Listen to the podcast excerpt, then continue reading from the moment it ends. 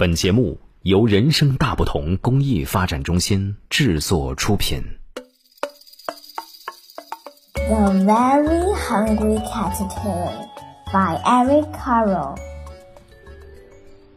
In the loft of the moon, a little egg lay on a leaf.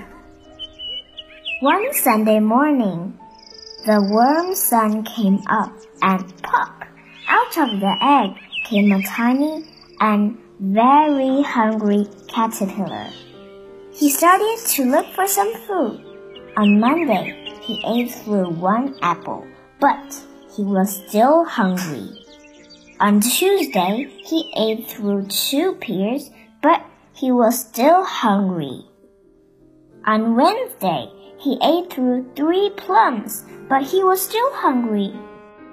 On Thursday, he ate through four strawberries, but he was still hungry.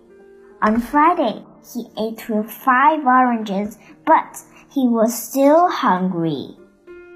On Saturday, he ate through one piece of chocolate cake, one ice cream cone, one pickle, one slice of Swiss cheese, one slice of salami, one lollipop, one piece of cherry pie, one sausage, one cupcake, and one slice of watermelon. That night he had a stomach ache. The next day was Sunday again. The caterpillar ate through one nice green leaf, and after that he felt much better. Now he wasn't hungry anymore, and he wasn't a little caterpillar anymore. He was a big, fat caterpillar.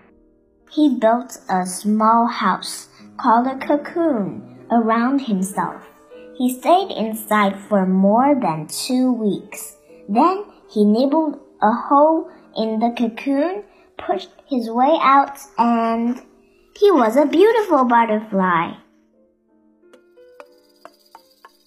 小朋友们，你还想听什么故事？可以关注微信公众号“人生大不同”， 在后台告诉我们吧。下一回，宝贝伴读志愿者们讲给你听。也欢迎大家为宝贝伴读时间打赏，所有的捐赠钱款，我们将用于购买绘本，送给住院的、身患白血病、先天性心脏病等各类重病的宝贝们。谢谢大家，我们下次再见。